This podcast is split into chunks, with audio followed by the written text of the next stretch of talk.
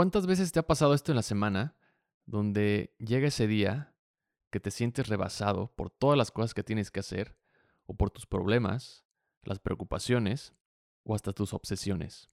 En la reflexión de hoy te quiero compartir algo personal con lo que estuve batallando un poco en la semana. No era un problema ni tampoco una preocupación, pero tal vez sí estaba en el espacio de la obsesión, que me estaba perturbando un poco mi tranquilidad al final del día. Platiqué con una persona que me cuestionó sobre mis miedos, intercambiamos opiniones, y aunque en algunas cosas no coincidimos en el momento del diálogo, me di cuenta que estaba haciendo al momento de que nos estamos acercando a tratar de hacer un zoom al problema, esta persona hizo algo que me hizo recordar una técnica que es muy buena para justo tomar un poco de distancia. Básicamente es lo que haces eh, con esa técnica, tomas distancia. Las preguntas que estaba haciendo como que nos acercaba más y más. Y aunque muchas veces esto es bueno, como la famosa técnica de los cuatro por qué, Pregúntate cuatro veces por qué cuando tengas una idea. ¿Por qué la quieres hacer? ¿Por qué? ¿Por qué? ¿Por qué?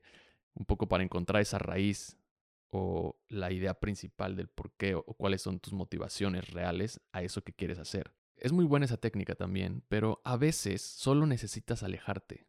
A veces solo necesitas tomar distancia, mucha distancia, lo más lejos que puedas, para solo observar que aquello que te está preocupando o perturbando no es tan grande como pensabas. Los estoicos le llaman esta técnica mirar desde arriba, algo que Marco Aurelio se recordaba a sí mismo muchas veces cuando algo le preocupaba o le estresaba, porque todo el mundo está en constante cambio y haciendo consciente esto, podía eliminar esas preocupaciones haciendo que éstas se volvieran insignificantes.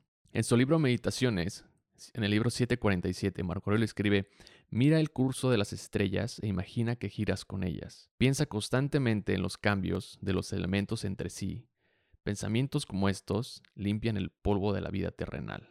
Los estoicos creían que al usar esta técnica incluso podemos encontrarnos más cerca con la felicidad. Si vemos las cosas como un todo, en lugar de ver nuestro entorno como normalmente lo hacemos, podemos reducir los efectos que nos causan nuestros problemas, nuestras preocupaciones o nuestras obsesiones. Porque la distancia se ven tan insignificantes en comparación con otros problemas que podemos ir viendo entre más distancia tomamos.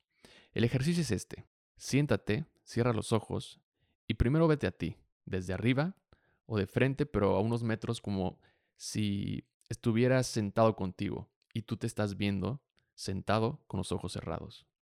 Piensa en esos problemas que te están afectando, pero usa la tercera persona, como si estuvieras narrando los problemas de la persona que está sentada frente a ti. Después toma más distancia y ahora imagina a las personas que están en ese espacio. Puede ser tu familia, tus roomies o tus vecinos.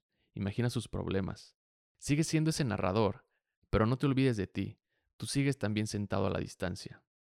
Después tomas más distancia y ahora imagina los problemas de tu colonia, de tu barrio, y luego de tu ciudad, y luego de tu país, y luego del mundo en donde un terremoto acaba de terminar con la vida de más de 20.000 personas en Turquía.